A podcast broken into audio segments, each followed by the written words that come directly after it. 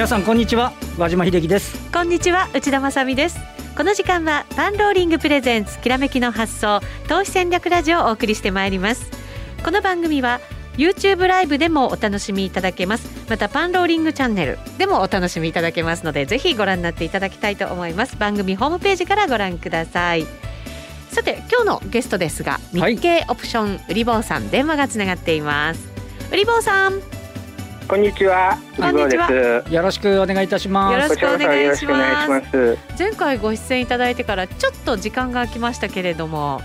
はい。えー、の三ヶ月ぐらいですね。S q ごとみたいな感じですから結構前回って日経平均が1万6300円台つけに行く家庭ぐらいの時にお出になっていただいてる、はい、形ですよね。はい、そうですね。全然すごい時ですね。今日も今1000円以上上がってたりしても。ボラを呼ぶ男と呼ばせていただきます。ボラはい。まあボラで生きてる男ですね。そうですね。あそうでした。ね、そうでした。なのでどんな風にトレードをされてきたのかも後ほど詳しく伺っていきたいと思います。よろしくお願いいたします。よろしくお願いいたします。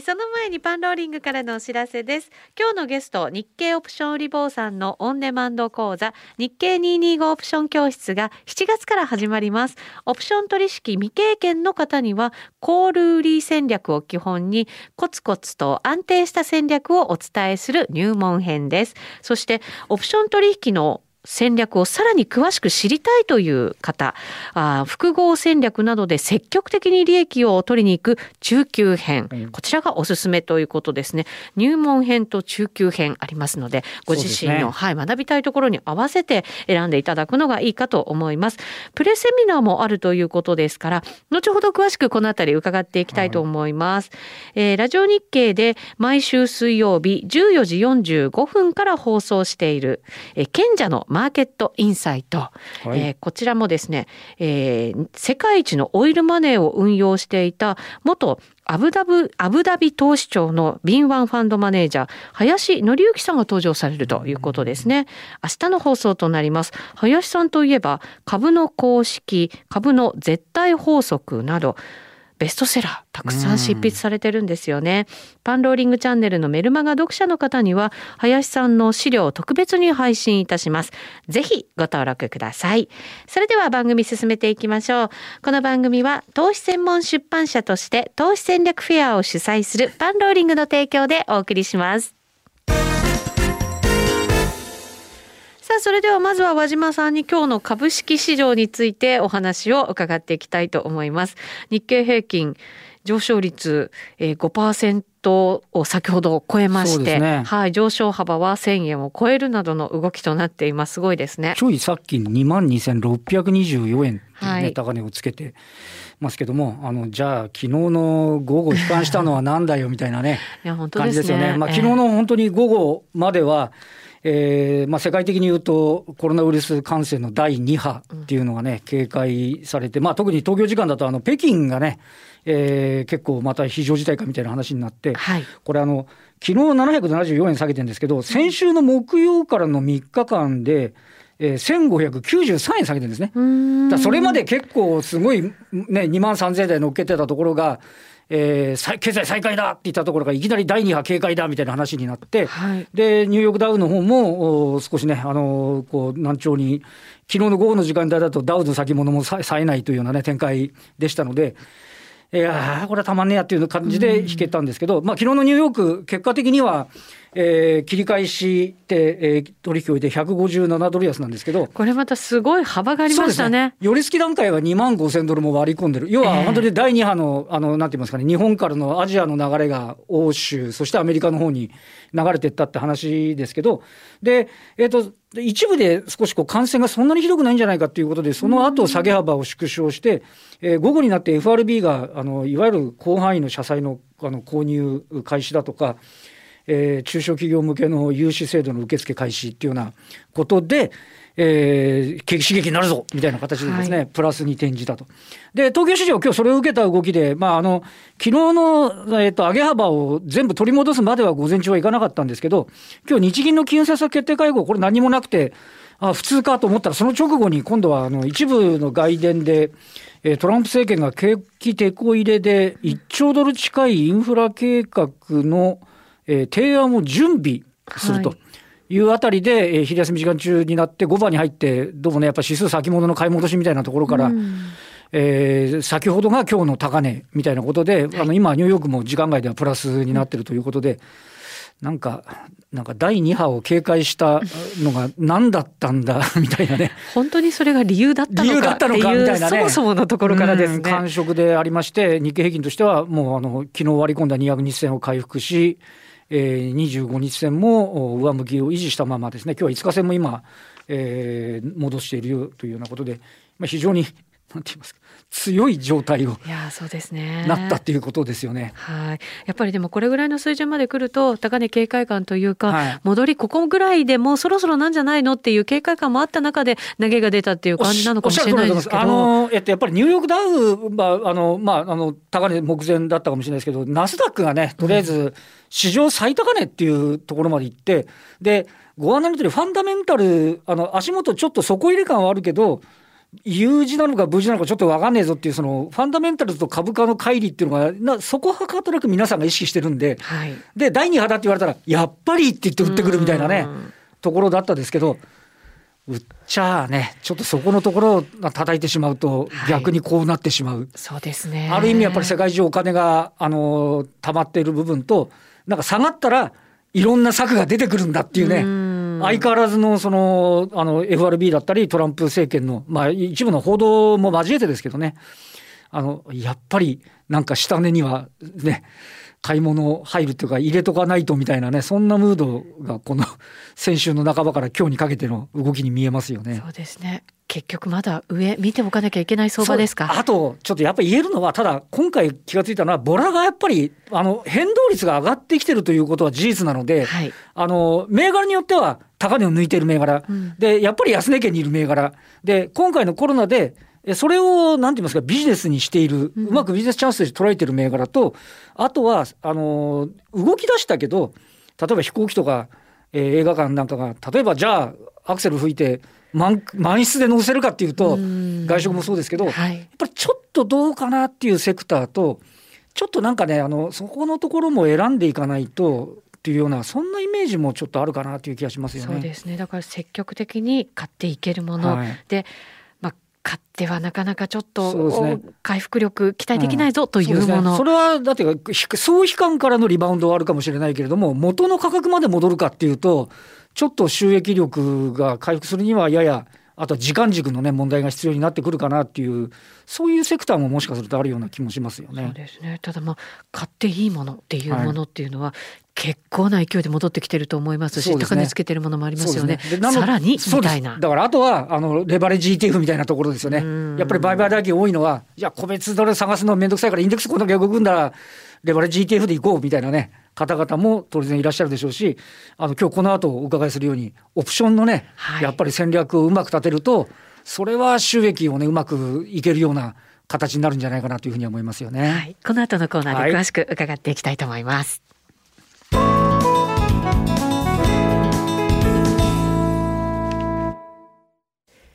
改めまして今日電話がつながっているゲストですね、はい、えー、日経オプション売り坊さんです。改めてよろしくお願いしますよろしくお願いします。よろしくお願いいたします。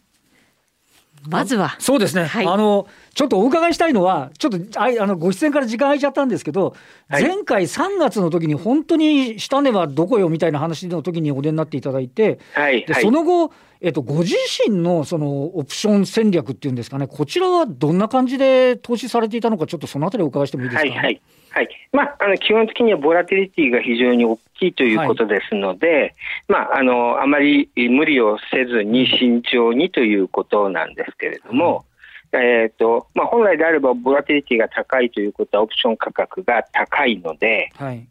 でオプション価格が高いときは、本来であれば投資ですから、高ければ売ればいいわけですよね。うん、はい。ただし、あの後でも少しお話しますけども、えーと、ものすごい勢いで突っ込みましたので、はい、まあ、それに対して、まあ、あの初級編でやってる行為の売りについても相当、まあ、あの上の方からですね、はい、えー、かぶせていくような形でという、まあ、戦略を取ってましたので、はい、っていう形ですね。とあの、ええ、一部は、えーとまあ、あの複合ポジションを取りながらでね、はい、えー、まあ、リバウンドがあるということであれば、えーと、普通であればコール買えばいいだけの話なんです。けども、はい、コール買うだけですと当然コストがかかるので、まあ、あのこんだけ儲かればいいよという形で、えー、ブルーのスプレッドにするとかですね、まあ、そういうような戦略とかですね、後で、えー、少しお話しますけども、ね、他の戦略等を、まあ、加えながらね、うん、えー、やっていたという感じ。なるほど、まあ、この後ちょっと後ほど中級編のお話も伺いますけど、やっぱりオプション、はい、あのリボさんとすると、その辺いろいろそのテクを交えて、あの成績的にはどんな感じだったんでしょうか？成績まああの6月切りは、えーと、4%、ね、ああ、そうです、さすがですね。5, はい、5月は、えーと、4月とか、その辺はあの10%近かったもう、そこはボラが非常に高かったんで、まあ、いろんな戦略を交えながらやれば、まあ、あの動けば儲かりますのではい、で、オプションはどんどんどんどん割高になってるわけですから、まあ、うまくいけばですね、うん、えー、ということになるわけですけども、はい。まあ、そういう形で、えー、の特性をですね、えー、よく理解していただくと、はい、まああのまあ、なるべく確率が、まあ、この私のやってる、まあ、あのセミナーでもやってるんですけど、いかに確率を高くして、うん、えー、見ていくかと。で大切なのはあのだと私思ってるのは、相場って当てればいいということで、はい、例えば現物株だったら上がるか下がるかしかないわけですね。はい。まあ、あの基本的に上がる下がるかしかないというと、ねはい、語弊があるかもしれませんけど、ね。はい、オプションの場合は当てても儲からない可能性があるわけですね。うん。あ逆にね、逆に外しても儲かる形があってでその辺を考えるとあのやっぱ確率の話なので、えーとまあ、あの可能な限りちょっと算数の話になりますけども標準偏差とかですね、え分布のことを考えて、まあ、確率の高いものに、まあ、投資をして当たるんであれば当たるのも大変なんですけども、えー、当た当てたんであれば必ずうん、あの率が高く効率的に設ける方法を考えていくということに徹底しているということになります。うん、かそんなんでイメージを掴んでいただけると、はい、ありがたいんですけれども、ね、ちゃんとねこのボラ上がってるところはさすがにきっちり捉えてこられてるって話ですよね。本当そうですね。安定してやっぱり、えー、収益をこう重ねていくっていうのがトレーダーにとって一番やっぱり大事なことであるわけですよね。はい、えー、さてさて、えー、オプション売り坊さんの戦略も、まあ、後ほど伺っていきたいなと思いますがここからは、えーと、どうですか？ここからの相場環境みたいなものの超イメージっていうのは売り坊さんできていらっしゃるんですか、はい、はいで今日またあの少しスライドをご用意させていただきましたんで、はい、えっと、2ページ目のところからお話をしたいと思うんですけども、えっと、2ページ、今日はまあ現在までの相場環境、それからあの2番目に、まあ、下期、こんなことを考えてますよと。い。うことですね、で最後に、まあ、こんないろんなオプション戦略について少しお話をさせていただければと思ってます。はい。じゃまず現在までの相場環境はどんな感じで、はい、これまあ3ページ目のところに、えー、と次に行っていただきまして、はい、3ページ目ですね。新年3本足、はい、はいえーと、新年3本足で、今日は非常に、えー、の今、さっきからずっとビクビクしながら 見てるんですけども、はい、えーとえー、要点するのが、まあ、ずっとここ見ていただくと、これが流れですね。はい、えーと、ずっと3月からずっと強気相場が続いてたところが、もう陽線が一気につながって、で6月の8日でひっくり返ったわけですね。はい、で、えーとまあ、陰線3本つけたわけですけども、ですので、まあ、基本的には、えー、と1回大きな相場みたいな形で流れは変わったのかなというふうにコメントも書いてるんですけども、まあ、これが変わったかどうか、またあのもう一遍少し強くなりそうだということであれば、えー、今度のこのレベルですね、2万2863円を抜けるかどうかで、はい、絶対抜けないと思ったら、今600円近くまで来てますから、あと270円しかないので、ねはい、抜けるかもしれないでびっくりしてるんですけども、はい、まあ、あのこのレベルをちょっと1個見ていきたいなと思ってますね。なるほど。はい、2点目は PBR のところがやっぱり、はい、PBR はこれが非常に効いてるわけですね。えー、えーと業績がもう分かんないので、EPS の判断がほとんどないですけれども、ね、はい、4ページ目を見ていただけると、これ、まあ、あの非常に後から引くテクニカルみたいになりますけども、えーと、ちょうど平行線、上値も下値もきれいに取ってるんですよね、過去の平行線で。まあ、あの、業績が悪いということで、横に張ってる緑の線、0.81、まあ、あのリーマンショック後の、はい、はい、安値のところの PBR と、まあ、あの解散価値である一番のところのボックスが続くのかなと、まあ、思ってたんですけれども、えーと、この PBR の1倍を抜けたところで若干強気に変わったという感じですかね。で今回は、えーと、ちょうどこのあの上からの平行線、えー、のところで1回はあの打ち返されてるんですね。はい、なので、えーまあ、ここのところからも、まあ、戻ってきているので若干もう一遍あのベアというか調整局面かなと思ってたんですけども、まあ、今日のところではまだこれ上突き抜けられてませんので多分今日で1.1、はい、えーと、BBS がまた毎日毎日変わるので、あの、はい、ね、かんないですけども、はい、1.1ぐらいのところまでですね、まだ、えっ、ー、と、こう抜けてこないので、まあ、こう抜けてくるとまた少し、えっ、ー、と、2つですね、先ほどの新年3本足と、はい、この辺が抜けてくると、ちょっとトレンドもう一遍上があるかもしれない。ただ、あと日柄的には S q が終わって、はい、日本の、えっ、ー、と、まあ、あの、売り算の買い戻しのところと、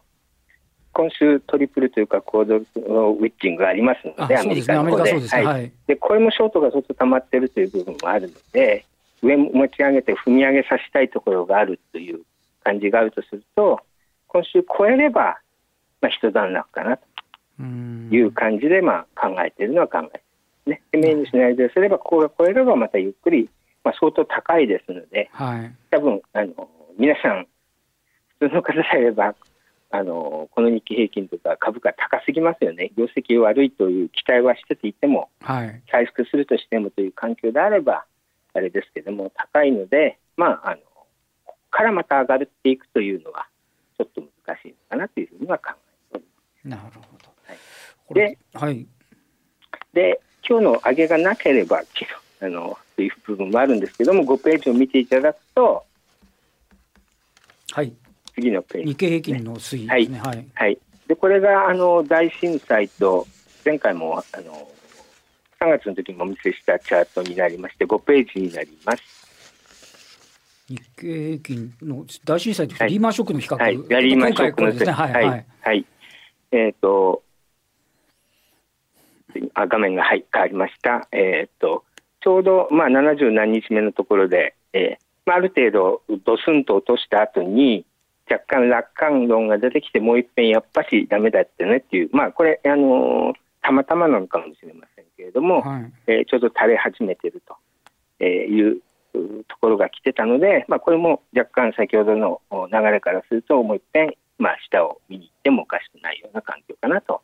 まあ、思ってたっていうのが今の現状ですかね。確かにこれ見ると大震災一回戻ってもなんかまた大震災の時も一回戻ってまたそこから調整し入ってるみたいな、はい、そのイメージですよね。はい。リーマンショックの時も同じように戻って、ね、はい。だからどっかでは戻るのかなと。で、なんかあの、まあ、こういうようななんとかの話は何ヶ月とかっていう、はい、何日とかっていうのがあるのでやっぱしそんなには長くはあのいわゆる希望だけではつなげられないはい、実態の本当にいい数字が出てこないと難しいのかなという気は。なるほどね。はい。でさらに次は業績見通しはもういずれにしても、これは全くもうね、これは全く、日経平均の一株利益とかやさっぱり分かんない状態ですからね。全く分からないですね。はい。はい、で、えっと、7、6ページ、7ページの上先へ進んでいただいて、はい、これが今年のあれですかね。はい。ああ、これは、えっと、日経平均。平均をプラス、はい、マイナスの2000幅のところで、えーまあ、あのしてるチャートなんですけれども、はい、もうすぐ7ページが出てきますですかね。平行線になってるやつですね。はい。はい、はい、で、青い真ん中のところに日経平均の並び方で、まあ、大体、あの、の方っていうのは、まあ、基本的には、じゃあ、あの、この後2000円ぐらい上だったら大丈夫だよねとか、2000円ぐらい下だったら大丈夫だよねっていう、まあ、ある程度感覚があると思うんですけども、そういう形で例えばトレードをしていくと、1の部分ですね、2月の S q がちょうどは、えーと、ごめんなさい3月切りがスタートしているところがちょうど1の1なんですけども、はい、でここで2000円下のプットもし売ってるとちょうど緑の、えーと、横に張ったところですけど一気に3月の頭2月の後半から切れてきて厚まあのインザマネーになっちゃってるわけですね、はい、だから大やられしちゃったというところですよね、うん、それから今度逆にリバウンドのところを見ると2番のところですけど、3月の S q が終わって、4月切りについて今度は上のコール2000売りやってたとしても、今度上でリバウンドであのやられちゃうわけですね。うん、確かに。で、まあ、アメリカの,、まあ、えー、の変な格言で言えば、死んだ猫でもあの高いところからリバウンドするみたいなのもあるので、はい、やっぱあのツッコミの後は怖いんですよね。で、この辺の教えは基本的にあの、えーまあ、ボラティリティ、いわゆるオプションっていうのは基本的には確率であり、分布なので、幅で勝負をしたら勝てない。感覚で、でこれが多分キーポイントだと思うんですね、一つの。でこの辺もあの初級編ではですね、えーまあ、あのどういう感じになるかっていうのを、まあ、実感していただければと思ってるんですけども、で3月、5月から6月にかけても、基本的には、えーと、5月のスタートのところから、やっぱし上のところ2000幅ではやられてるんですね。はい、これをそういう幅じゃなく、ちゃんと標準偏差を考えてやっていけば、まあ、当たらないで済む。確率的には非常に低くなるということを、まあ、お話しているということになります。まあ、こういうような戦略を取ってる。なるほどですね。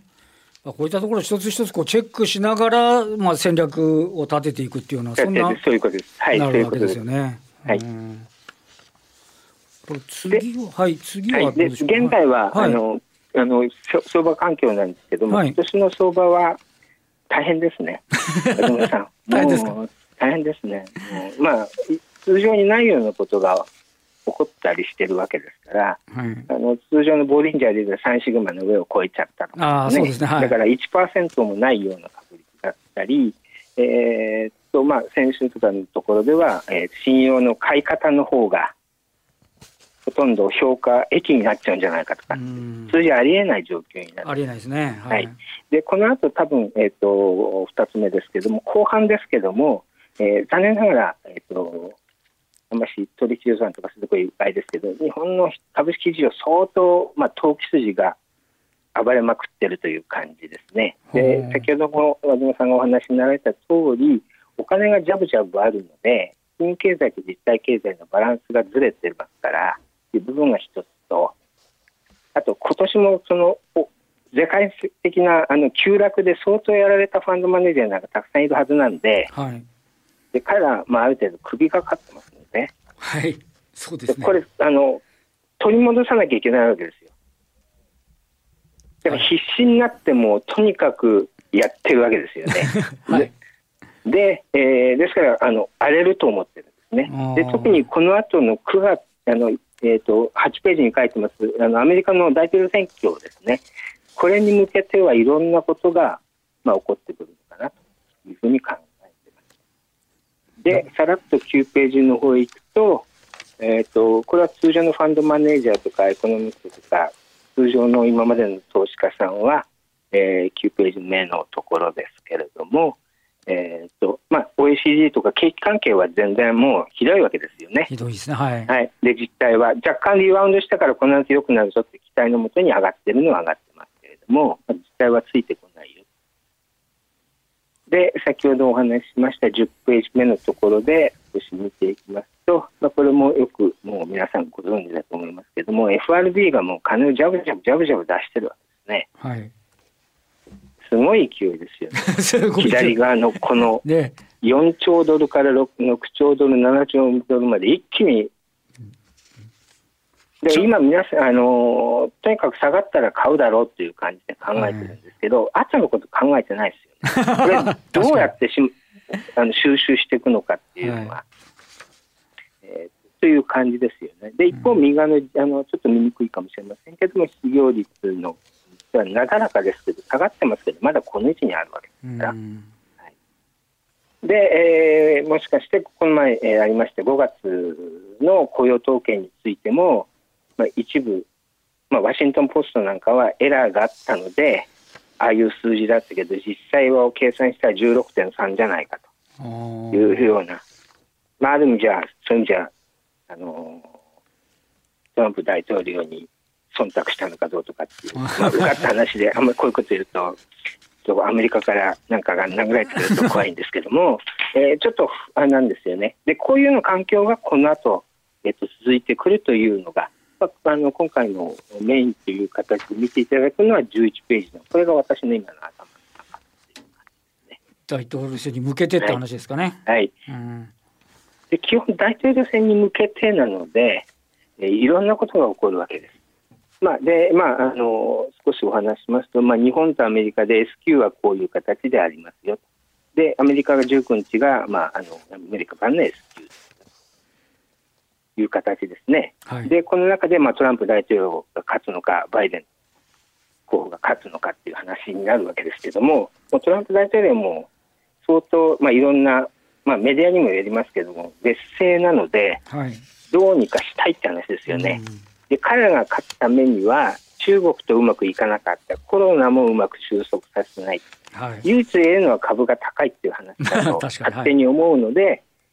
だから株価が下がったりなんか株価がなんとか、えーと、彼からすれば多分選挙の前にニューヨーク株新値とかっていうニュースを出させれば勝ちなわけですよね。はいはい、であれば今日の1兆ドルなんていうのももうとにかくとにかく株上げたら何でもやるって話ですよね。でそれは本当のアメリカ経済のためなのか。なるほど。自分の選挙のためなのかっていう気がしますですよね。なるほどで、えーと、これに対して、えーとまあ、下の方に書きましたけどもこの2つの国ですね中国とロシアはどっちが勝った方が得なのかっていうのを計算してるわけですよね。うん、それから民主党もどっちが勝ったか得なの民主党が勝つにはどうしたらいいか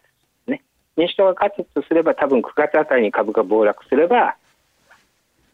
トランプ大統領の最後のアピールポイントがなくなるって話ですよね。ななので、9月の S q は怖いなと思って。またもう一遍3月の二の前来るかもしれないぐらいのいうようなところがあって、でこのようにして、でかついろんなフェイクニュースがもしかするとこの後は問い回るような時期なんですよね。確かにですね。ね、はい、何が本当かわからないですもん、今。はい、一部では、まあ、これもフェイクだと思いますけども、ちょっとした状況を見て、トランプ大統領がスロープがなかなかあのうまく降りられなくて、かつあの片方で持っていた水をうまく口に、まあ、あのいけなかったから反対側を使ったとかっていうと、まあ、そういう形で健康不安説まで出てたりするわけで。そうですね。そうすると、後半相場もなかなかちょっと難しそうになるかと思いますけれど、はい、あの、後ほどまた詳しく伺っていきますが、初心者の方が最も気をつけるべきことっていうのはどんなことですか？最も気をつけるのは、今のところは荒れるので、はい、あんましあの決め打ちしないで、あのとにかく安心な安全な方法をやり続ける。はい。えー、さらに中級編のセミナーもオプション売り坊さんされるということでございます。中級編は、え初回限定特別価格となっていますのでこちらもぜひご参加いただきたいと思います、えー、この後の延長戦でもこの後、はいね、はい、お話伺っていきたいと思います。ラジオの前の皆さんとはお別れとなります。それでは皆さんまた来週です。この番組は投資専門出版社として投資戦略フェアを主催するパンローリングの提供でお送りしました